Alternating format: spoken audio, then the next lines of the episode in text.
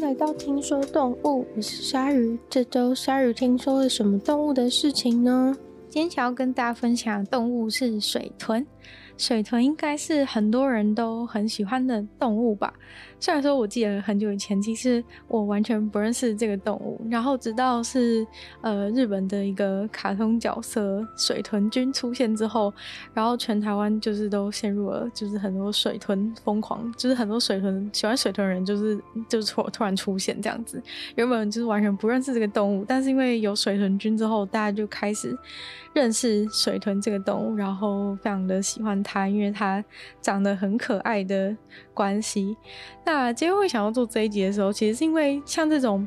嗯、可爱的动物，在网络上都会有很多，就是这是它照片嘛。但是我就发现水豚的照片其实有很多都是。它会跟其他的动物在一起的照片，就是不是只有水豚自己，就是好像水豚的照片当中，常常都会出现其他的动物，有一些鸟啊会站在水豚的身上，或者是也有一张非常著名的照片，是水豚跟鳄鱼就是非常慵懒的，就是躺在一起休息的照片。对，然后还有猴子或者是其他的动物，反正好像。很多动物都跟水豚就是混在一起，然后很多人就会说，呃，水豚是超强朋友王，然后他们就是跟很多动物都都都相处的非常好，然后也会有一些像是跟人类养的猫。会就是抱在一起的一些画面，或是他们在就是身上搓来搓去的一些动画都有，就是很就是可以发现水豚真的很神秘，就是他们跟其他的动物都非常的友好。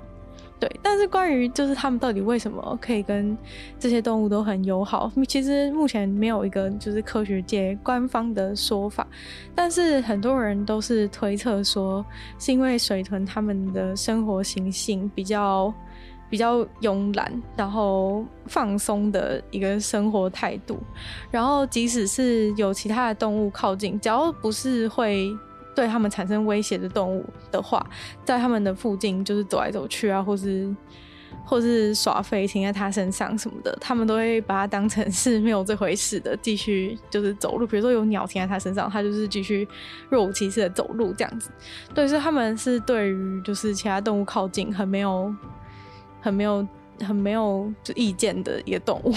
对，所以大家就是，所以这目前可能是比较有可能原因，就是为什么水豚好像是一个超级朋友王感觉，因为他不他不在乎这些对他没有威胁的人靠近，所以就附近就产生了很多朋友的感觉。对，那我就开始觉得这事情还蛮有趣的，就是它是怎么样的一个动物，为什么可以拥有这样的一个生活形态？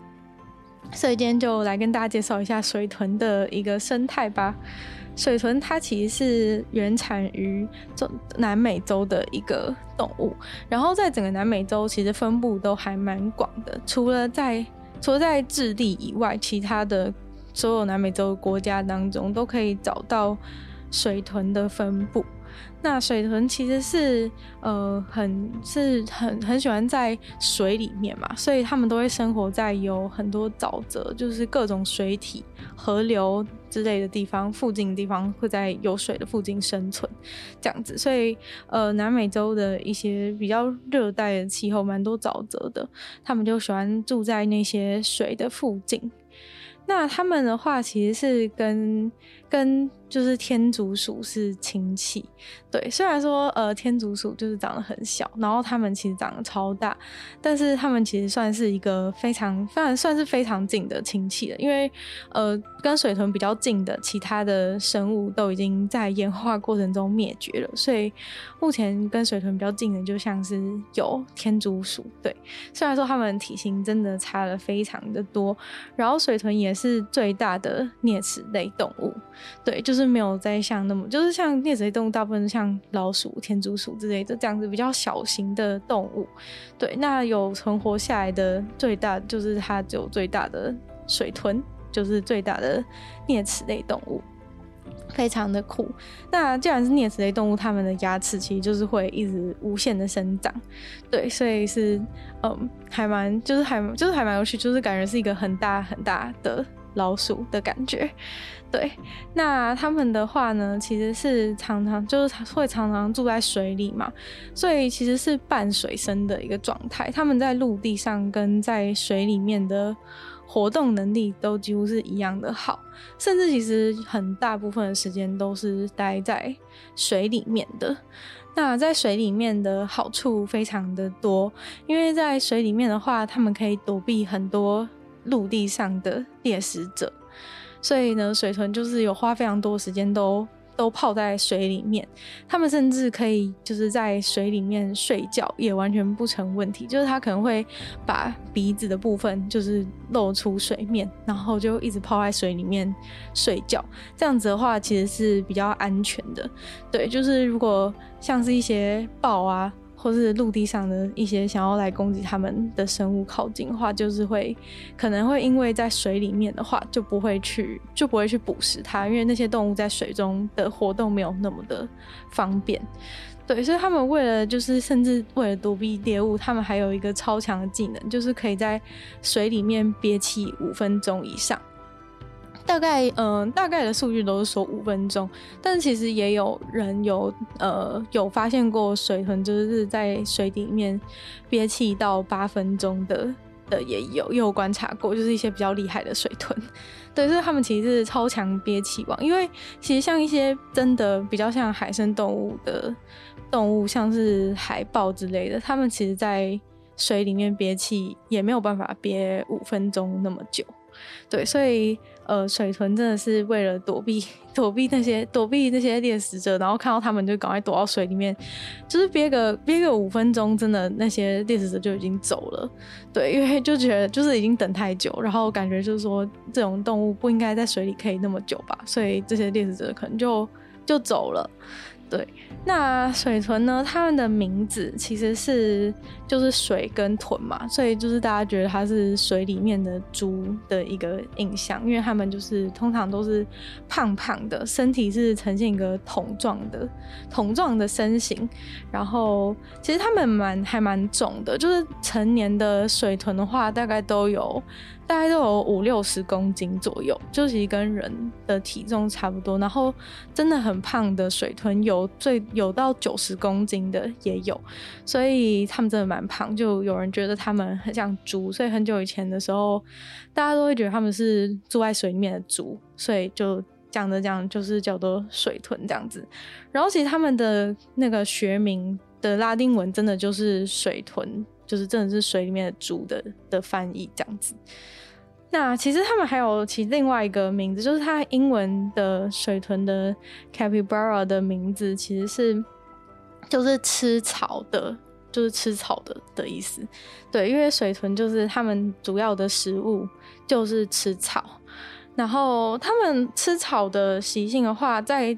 嗯干季跟湿季会蛮不一样的。如果是在在湿季的话，他们可能会只喜欢吃，只吃他们喜特定喜欢的那几种那几种草。但是如果到干季的话，嗯、很多他们原本喜欢吃的草就可能没有了，所以他们就是得去多吃一些不同种类的草。对，所以在干季的话会吃比较多种类，然后湿季的话会比较单纯的吃他们特别喜欢的。然后他们其实是特别喜欢吃比较软嫩类型的草，所以其实，在水里面可以吃到很多比较软嫩的水草，因为水草其实都吃起来比较软，对，因为水分比较充足的关系，所以水草其实对他们来说是比较好吃的。所以在呃水中生活的他们，就是常常也会就是潜水下去，然后去水里面吃一些水草。所以除了憋气，除了可以就是躲避猎物以外，还可以在水里面就是花比较长的时间去找他们想要吃的水草这样子。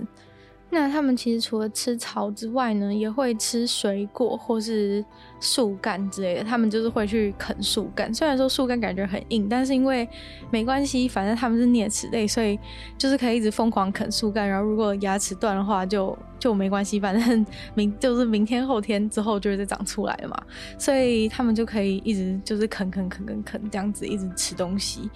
对，然后所以他们的牙齿其实也磨损的蛮快，但是就是因为可以一直长出来，所以完全没有问题。然后还有一个特点是他们的牙齿，就是吃像我们其实你观察人类吃东西的话，就会发现牙齿平常我们人类在咬东西的时候都是横向的在移动，在磨磨那个食物。但是水豚的话，它是处于就是他们的牙齿是前后磨的状态，所以就是有点像牛的感觉嘛。对，所以大家也会也因此而觉得他们吃东西的样子特别可爱，就是这种前后。前后咀嚼的一个方式，大家觉得非常可爱。然后他们吃东西的部分还有一个特点，就是他们其实会吃自己的大便。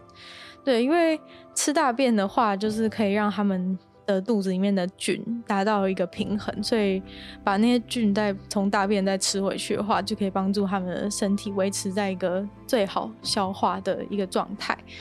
对，所以就是有些人就觉得说，哦，这么可爱动物，然后就在那边吃屎之类的。不过其实，呃，他们虽然会吃屎，但是，嗯、呃，但人类也有也有人类会吃它们，所以就等于是人类在吃一些会吃屎的动物，对，所以其实是也没有多，也没有多不恶心这样子，对，那反正呃，他们就是也会，就是吃屎也是他们非常重要的一个一个生活的重点，要不然他们就是会消化不良这样子。那他们其实生活的话，其实可以可以活大概八到十年的时间。虽然说，其实在野外的话，大概都只能活四年左右，就是正常的生活可以活八到十年。但是因为有太多猎食者什么的，所以他们都在野外的话，可能常常都死活个四年就被吃掉了之类的，就是外面环境不好生存。对，但是如果在在动物园里面人工饲养的话，是有活到十二年的的记录。对，所以其实他们大部分的伤亡很多都是来自于就是被被吃掉。那也是因为有这么多有这么多猎食者会来吃他们的关系，所以他们通常都是一个非常大的团体在行动，就是像草食动物都是这样嘛，就是都会一大群的。一大群的动物一起行动，这样子比较安全。那在野外的话，可能会有十到二十只，也就是就是算是一个正常的水豚群体。但如果在干季的话，可能因为就是吃可以有东西吃的地方没那么多，所以有时候水豚聚集起来在同一个地点，可能会有五十到一百只的水豚同时出现，也不一定。对，所以他们都是一大群一大群的，等于说就是他们的那种社交的社交的能力也是非常的好，然后也算是那也算是比较聪明的，因为会会懂得社交的动物都算是都算是智商上面比较高的动物。对，那也有人讲到就是关于前面就是他们有很多朋友的事情，也有人推测说就是他们之所以可以跟其他动物就是做朋友的关系。就是也是因为他们的社交能力本来就很很好，本来就习惯活在群体当中，所以如果有其他的动物的话，他们也可以跟他们就是有良好的相处这样子。那他们的一一大群水豚活在一起，其实他们就是主要一群里面会有一个最最主导的雄性的水豚，是他们的那一群的老大，然后其他还会再会有。一些公的水豚跟一些母的水豚这样，只是会有一只雄性的水豚是特别当领导者的，然后等到。就是叫到交配的时候，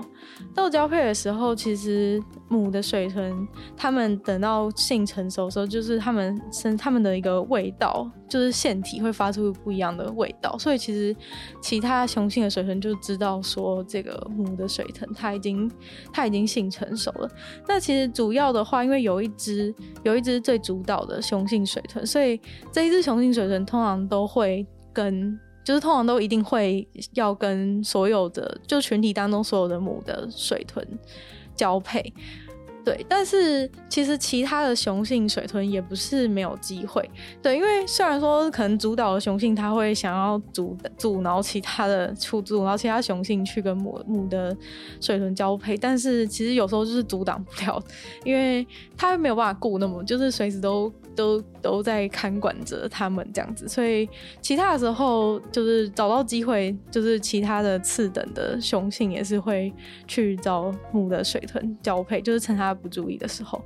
对，所以虽然说呃以单一的交配量来说是主导的雄性水豚最多，但是如果加起来的话，其实是次等的水豚雄性是交配次数比较多。就虽然他一个人是最多，但是其他人加起来的话，还是比他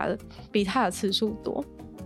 那还有很酷的事情，其实是呃，关于就是水豚的交配，其实是一定要在水中进行的。就是他们虽然还是算是陆地动物，但是因为又有一半的时间都在水里面，所以被所以被归类为是半水生的动物。然后，所以他们交配的时候是一定要在在水里才能交配。我不知道是不是因为就是可能要靠一些浮力什么的比较。比较方便还是怎么样？但反正他们就是只会在水里面才会交配，对，所以其实，呃，母的水豚是有是有就是拒绝拒绝交配的一个能力的，因为他们一定要浮在水上面交配，所以如果这个母的水豚它不想跟特定人交配的时候，它可能就会潜水到。很深的地方，那这样就是雄性水豚是没办法跟他交配，或者是他就直接爬到陆地上，然后这样的话，对方也没有办法跟他交配。所以，其实如果他真的完全不想跟别人交配的话，他就是一直待在陆地上就可以免除一切的问题。对，这点这个是其实是跟其他动物差，就是差异蛮大的一个特点。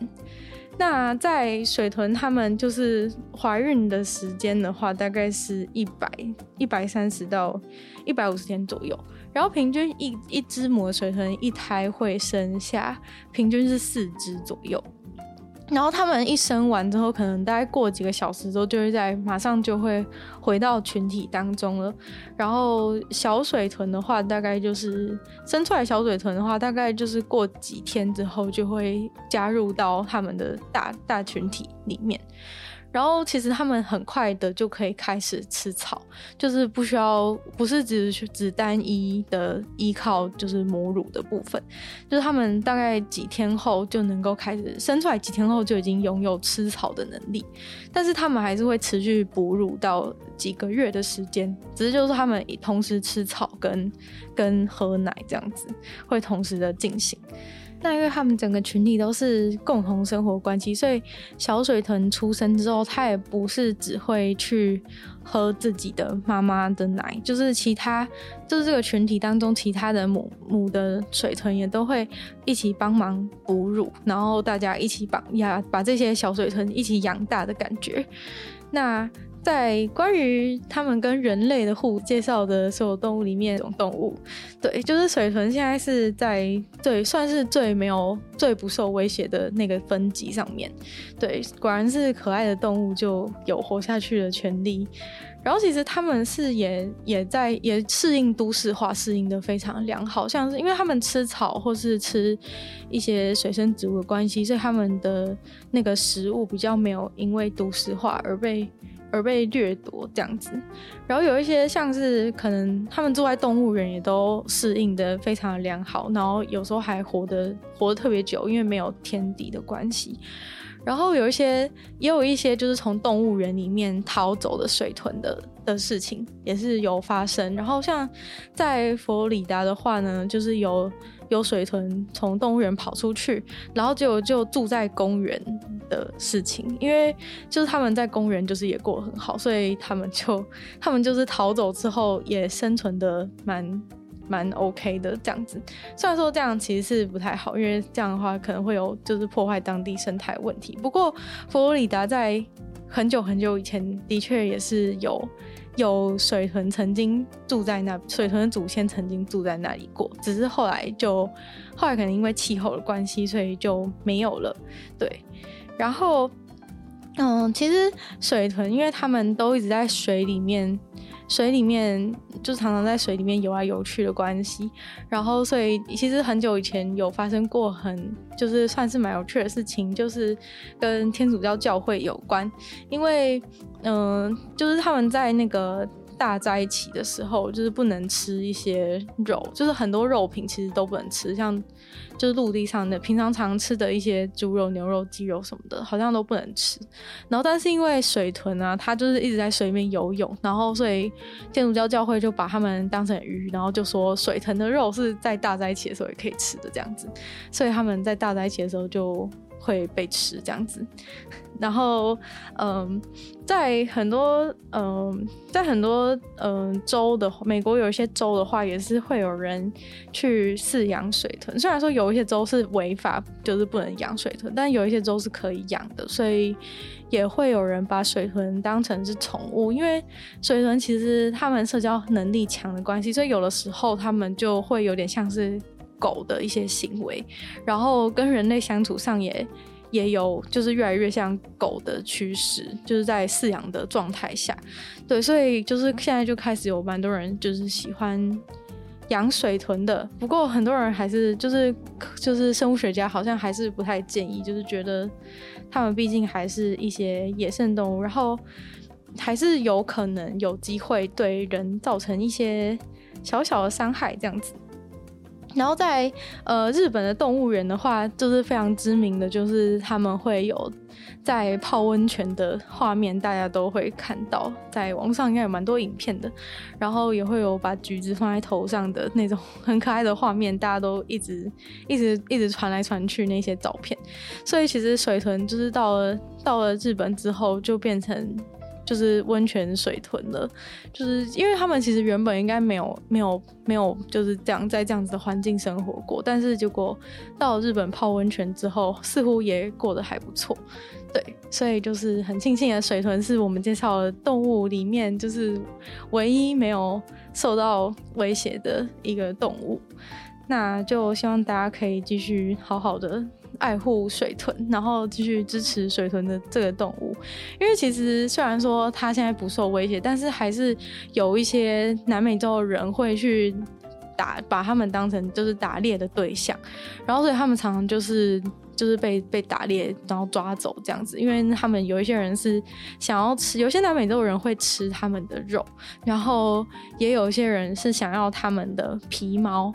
对，虽然说大部分人应该没有摸过水豚，但是呃，好像有摸过水豚的人说，就是水豚的皮毛感觉很像那种椰子的外皮的感觉，椰子的咖啡色外皮摸起来的触感。对，所以如果大家想想象一下水豚摸起来什么感觉的话，可以去摸摸看椰子的表面这样子。好，那今天的节目就差不多到这边结束了。那喜欢水豚的朋喜欢水豚的朋友，一定要把这个一定要把这个节目分享出去，给其他喜欢水豚的人。然后可以的话，就拜托大家可以在 Apple Podcast 帮我留星星，然后写下你的评分，然后也可以在任何有留言区的地方跟我互动，然后聊聊就是这些动物的事情。然后，嗯。就也可以去收听我的另外两个 podcast，其中一个的话是时间比较长，然后有主题性内容的节目《女友的纯粹不理性批判》，然后另外一个的话是会在每周二、四、六用十分钟的时间跟大家补充一些新闻新资讯的节目《鲨鱼》，那就希望大家也可以订阅 YouTube 频道，追踪我 IG，那就希望听说动物可以继续在每周五跟大家相见，那我们就下次见喽，拜拜。就希望。